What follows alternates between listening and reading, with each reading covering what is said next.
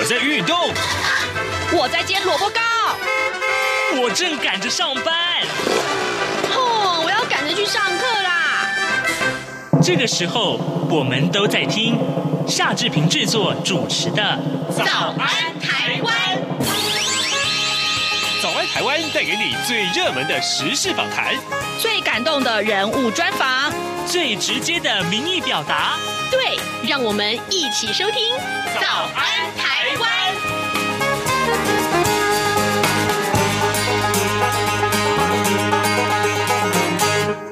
早安，台湾！我是夏志平。今天是二零二一年的八月二十四号，星期二。呃，在每个月的月下旬的时候呢，我们都会跟美国之音白宫记者黄耀毅连线啊。呃，今天我们要跟他连线来谈一谈很重要的一些美国相关的议题。特别是啊，我记得在呃之前不久上个礼拜的时候，跟刘碧荣老师连线的时候，我们花了很多的时间来聊塔利班，呃，聊阿富汗这个。话题。那么今天呢，我们也会请呃耀毅为我们来就这个议题呃来多加琢磨啊。另外，另外呃贺锦丽呃就是美国的副总统，他到新加坡跟越南访问啊啊这个议题还有包括了美国正式批准了辉瑞疫苗这件事情，我们也都会有一些啊、深入的讨论。待会儿我们再麻烦耀一了。好，在跟耀一连线之前呢，志平有一点点时间呢，跟大家说一说各平面媒体上面。的头版头条讯息，我们首先看到的是《联合报》啊，就是各位还记得四月份的这个泰鲁阁号的惨剧吗？当时呢，呃，有很多很多的旅客啊，这个火车站的上面的旅客，他们呃不幸身亡。今天《联合报》头版头条告诉我们，台铁泰鲁阁号事故酿成了四十九死、超过两百一十三名旅客的轻重伤的惨剧。国家运输安全调查委员会昨天公布了厚达两百页的事实。资料报告，惊见死亡旅客当中，竟然有有三十个人是站票的旅客啊！那么占所有死亡旅客大概有六成四。运安会说呢，将会建议台铁重新拟定站票策略。台铁则是回应说，将会审慎研议站票措施。而成大的安全管理系的主任郑永祥，他也说，如果以安全为最大考虑，那么在运能呃填补的情况之下啊。台铁确实可以考虑完全取消站票。他说呢，台铁跟高铁不同的地方在于有很多的这个平交道，呃，存在外物入侵的风险，安全疑虑是比较高的。除了站票问题之外，台铁也应该啊，这个化被动为主动，积极杜绝外物入侵。好，这是今天联合报上面的头版头条讯息，我们为您关注。另外呢，中国时报上面则是提到了，就是呃。在这个呃新冠肺炎的疫情方面呢，的这个加强防疫的措施，呃，新冠肺炎 Delta 变异株啊肆虐国际，造成了重大的损失。疫情指挥中心昨天宣布了五大措施啊，这是为了防堵病毒从边边境入侵啊。这五大措施呢，包括了呃这个呃定点的加强监测啊，增设呃污水监测点，还有就是国际机场啊。特定高风险人员的重点监测，另外呢，也要对五千位捐血者进行血清抗体调查，还有最后一个就是要进口冷冻食品的内外包装呢，都必须要采。采样啊，来这个检采，好，这个呃，可能这是很重要的一个对于 Delta 病毒的一个措施啊，要加强了。另外，《自由时报》上面除了提到呃这个中资挖台湾的人才啊，目前有这个案子已经起诉五个人之外，另外这张照片其实很有意思，所以我们特别要花一点点时间跟大家说，中央大学的呃他们筹组了北极探险队啊，呃获得了波兰的哥白尼大学极地工作站的协。在八月初就派出了地球科学系的教授，呃，郭成浩，还有呢就是助理教授张文和以及研究助理啊，呃，管卓康。啊，他们三个人远赴八千公里之外的北极冰川研究啊，这个相关的研究的成果其实非常的丰硕啊，也开启了新页。好的，现在时间是早晨的七点零四分五十五秒了，我们先进一段广告啊，广告过后马上就回到节目现场来跟耀毅连线喽。从两岸国际、历史文化与财经等角度透视中国的《这样看中国》节目，每周一到周五晚间九点三十分到十点在中央广播电台播出。如果您对《这样看中国》节目有任何收听想法或意见，欢迎寄信到台北市北安路五十五号，也可以透过电子邮件的方式。节目有两个信箱：二零二零 at r t i 点 o r g 点 t w，或是二零二零零二零三 n e w s at gmail dot com。再次谢谢听众朋友们的收听与支持，请持续锁定每周一到周五晚间九点三十分到十点播出的《这样看中国》节目。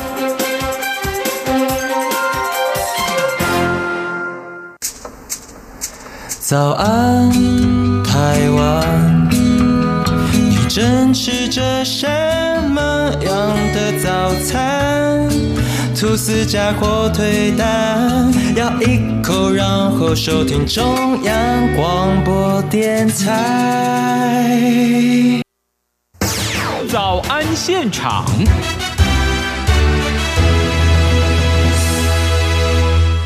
这里是中央广播电台台湾之音，您所收听的节目是《早安台湾》，我是夏志平。此刻时间早晨七点零六分三十七秒啊，来，我们要为您连线美国之音白宫记者黄耀毅，我们请耀毅为我们来传递来自美国最新的啊，在白宫或者是美国政情上面一个重要的观察。耀毅，早安！哎，志平你早，各位央广的听众朋友们，大家好，我是黄耀毅。是，谢谢耀毅。我们每个月在中下旬的时候，都会跟耀毅连线一次，来聊一聊美国的啊，目前最受瞩目的。呃，状况还有就是，当然是美中台三边的关系，您的观察啊，要以，在过去十天以来，阿富汗成为全球新闻的焦点啊，塔利班重回到这个喀布尔去了。那么今天我们再度要呃，请耀义来跟我们来聊一聊这，呃，您从这个白宫啊，针对全球瞩目的新闻来传递这第一手的观察，有关于阿富汗的这个演变啊，很多的听众相信已经从新闻里面获得了一些了解了。那我们邀请耀宇分享的是说，呃，从先前塔利班的得势啊，到如今白宫一路以来有哪些个评论跟说法？呃，特别是塔利班啊、呃、重掌政权之后，然后、嗯、各国对于美国其实是有很多批评的了啊。那美国是怎么去回应的呢？对。那首先先跟大家报告一下最新的情况，就是说从这个呃塔利班回到啊这个喀布尔之后呢，就是拜登总统每一天都会跟国安团队开会，就是专门在讲阿富汗。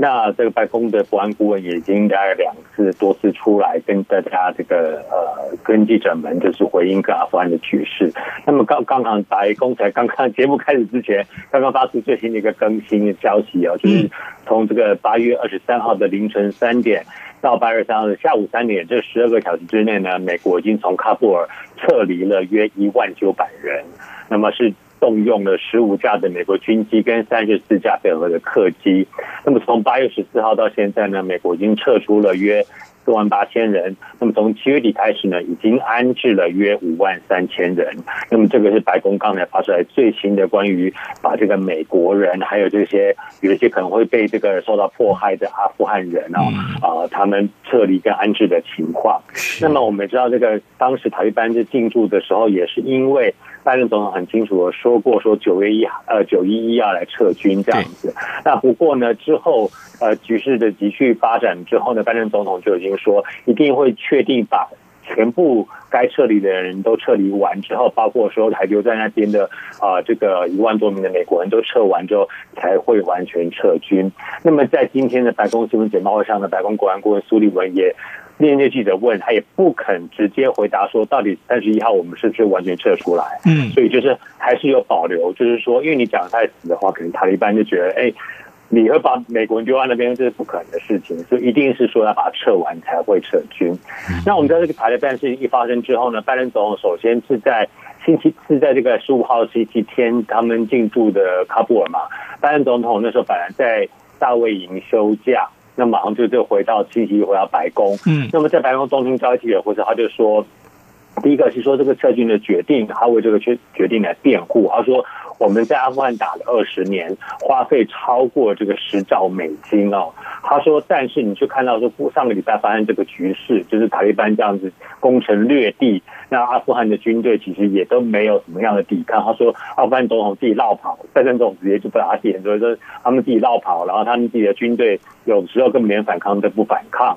他说，你阿富汗人自己不打的仗，那我怎么身为美国总统，怎么能够叫我们的美国子弟兵来为你牺牲生命呢？嗯，然后所以他就说。这个仗已经打了二十年，经历过两位共和党、两位民主党的总统。那他意思是说，这是一个跨党派的共识。他说，现在阿富汗的这个责任呢，他觉得不能再留给下一位总统来承担，所以所有的责任他愿意自己来扛。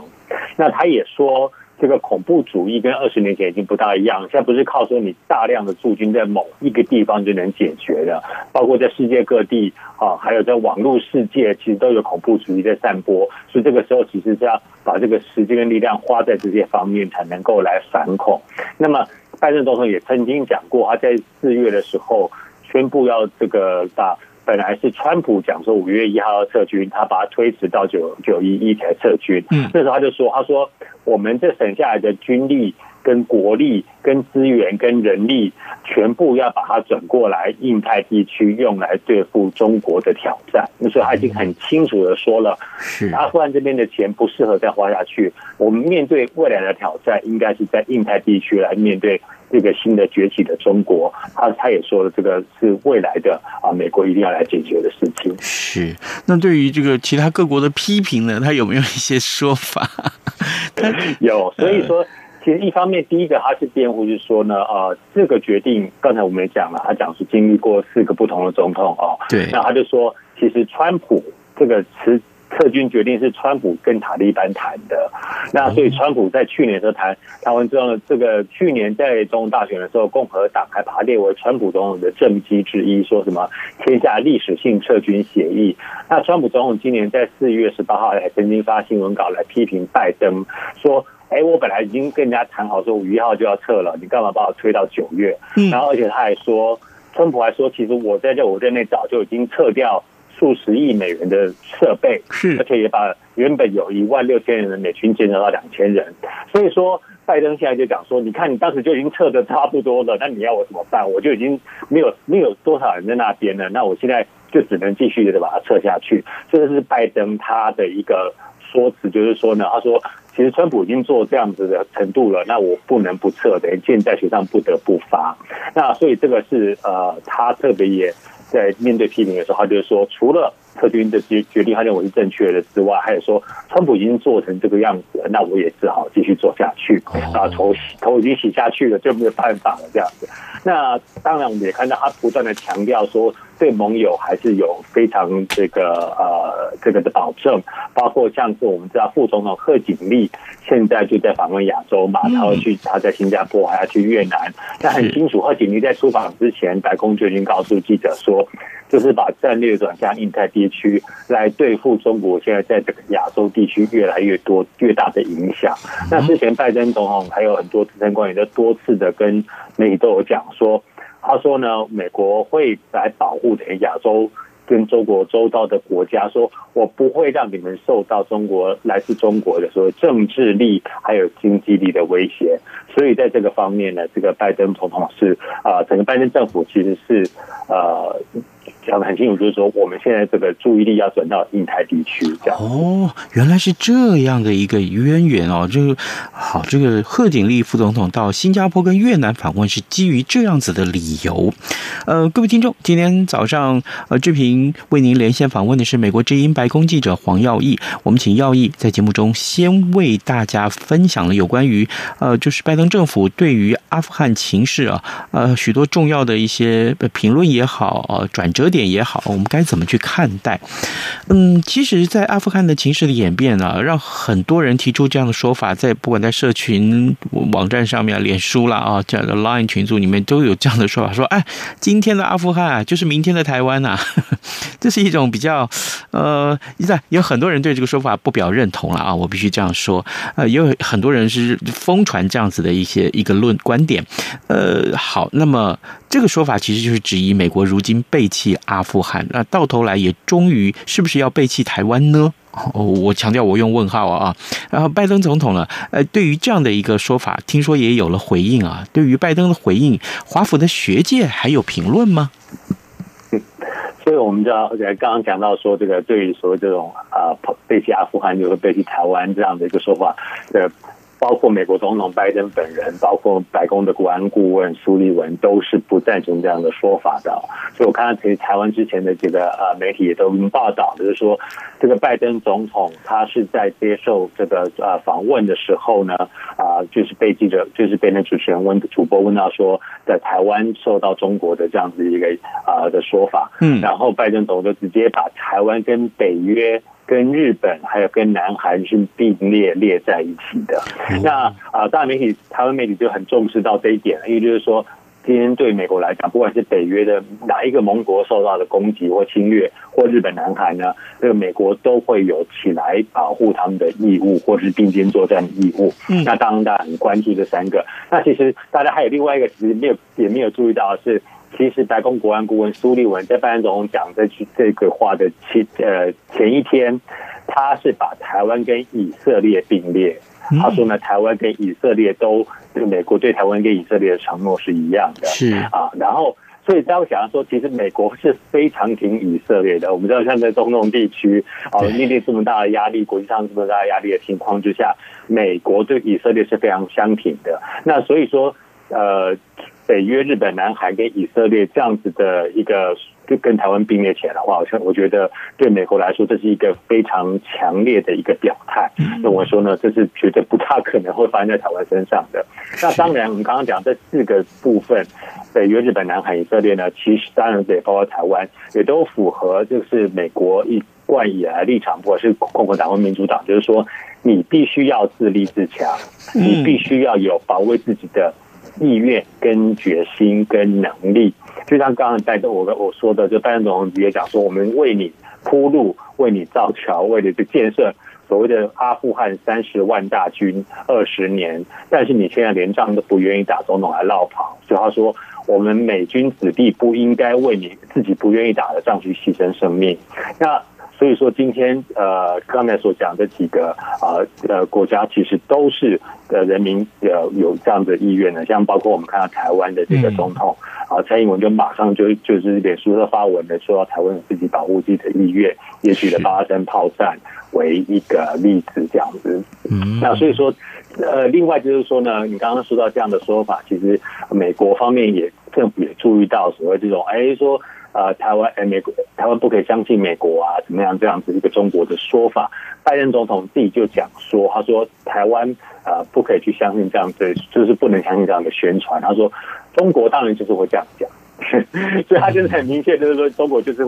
要从这种类似像这种见缝插针的意思。那白宫的发言人沙奇也曾经啊，除了是重申美国对台湾的承诺是受到台湾关系法的保障，也再度呼吁说不要相信这种中国的宣传话术。所以就是美国在这方面，不管是说对台湾的承诺，或者是说呼吁大家不要相信这种宣传的手法，其实其实美国政府都也蛮清楚的。是。那另外我可以。提一下，就是说呢，台湾方面跟这个中东方面其实是完全非常不一样的情况。中东方面，我们知道其实是宗教因素非常的复杂，就算是伊斯兰教本身不同教派之间，教义权势之间有很多的不同，包括像。对塔利班可能已经掌权了，但是其实我们知道还有另外一个这个伊斯兰国，他们也是这个非常信奉伊斯兰教，但是他们跟塔利班在教义权势上又是不一样的，甚至他们还是有些冲突。所以对塔利班来讲，可能伊斯兰国对他们讲也是一个他们内在潜潜在的一个隐忧。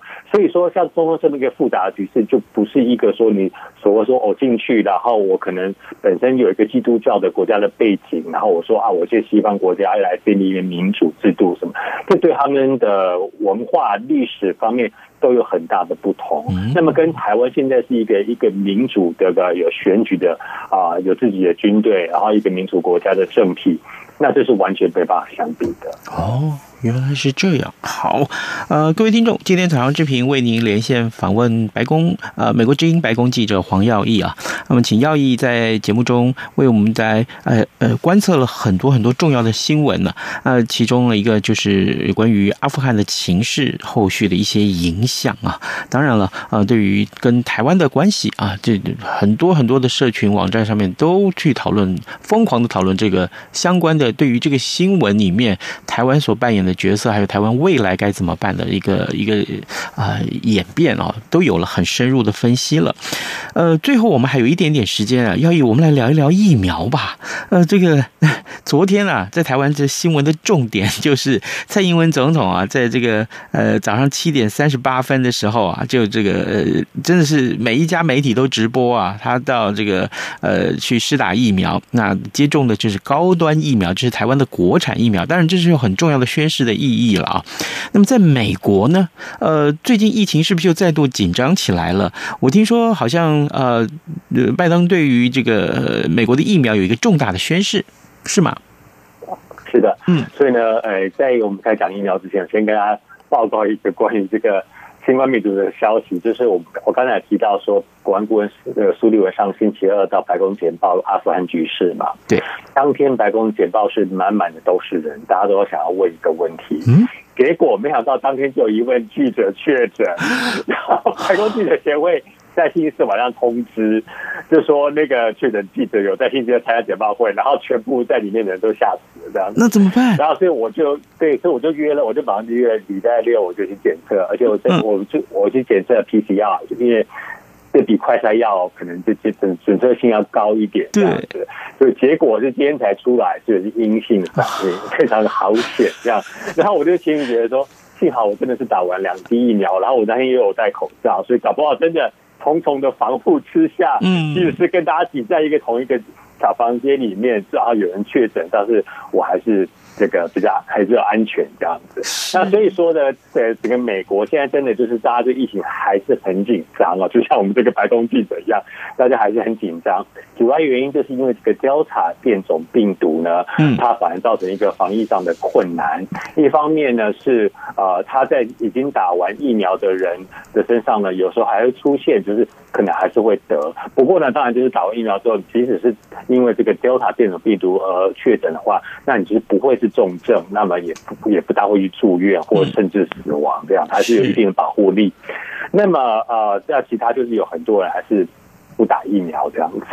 那所以是很多人不打疫苗的原因，有的是政治因素、意识形态，有的人就认为说，哦，你这个是紧急授权的疫苗，那我要等到正式授权我才要来打。结果呢，就在这个礼拜一，在美国的礼拜一，呃，八月二十三号的时候，就美国的食药署就正式宣布了。辉瑞药厂的疫苗呢，已经正式获得完整的授权了，那也可以上市这样子。所以说，现在可能就会有很多人因此啊，之前有怀疑态度的人就会去打了。那么，对于一些公司行号或者是政府单位，如果说之前因为是紧急授权，他们不敢说强制员工说你必须打完才能来上班，嗯，那么他们现在就有这样子的一个依据，说正式授权呢，那我可以要求你一定要来打疫苗才能上班。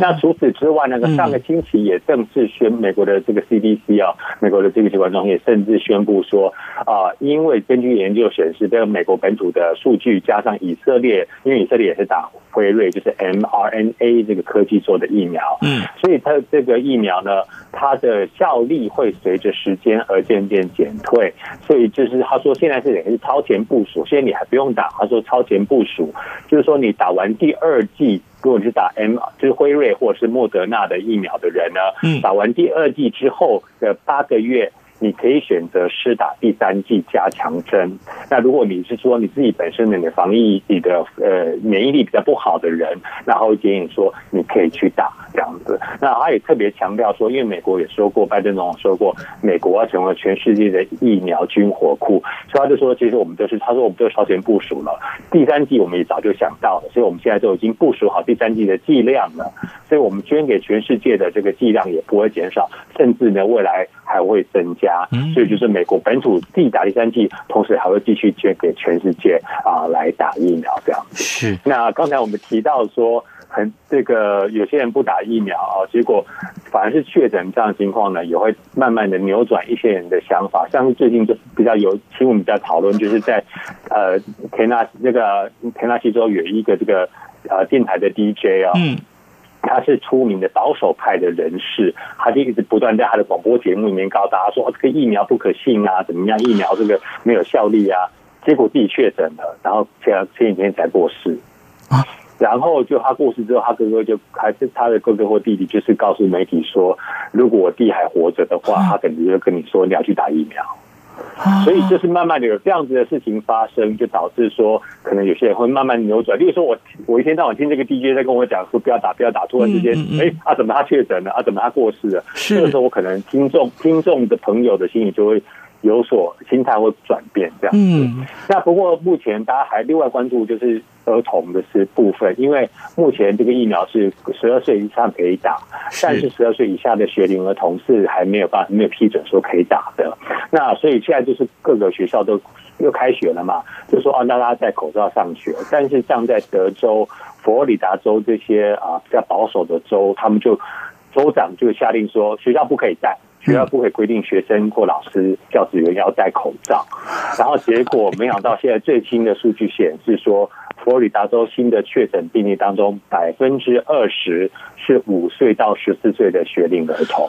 那主要都是得到 Delta 变种病毒，所以也会让人家质疑说：“哎，这个政治人物，你的一个防疫的手段是出自于科学的根据，还是出自于你的政治的立场？”那导致了很多的家长或者教职员其实也是蛮担忧的。那另外，我跟大家报告就是说，我们记得之前报告说，拜登总统叫美国的情报单位去下令追查新冠病毒的起源，然后给九十天的期限，有没有？所以我今天问了白宫。啊，说这个报告什么时候出来？所以白宫说呢，报告是在美国时间的八月二十四号会提交给白宫，然后在二十四号之后过几天，白宫就会公布一个解密版的新冠病毒起源报告。那也就是明天了，在美国时间。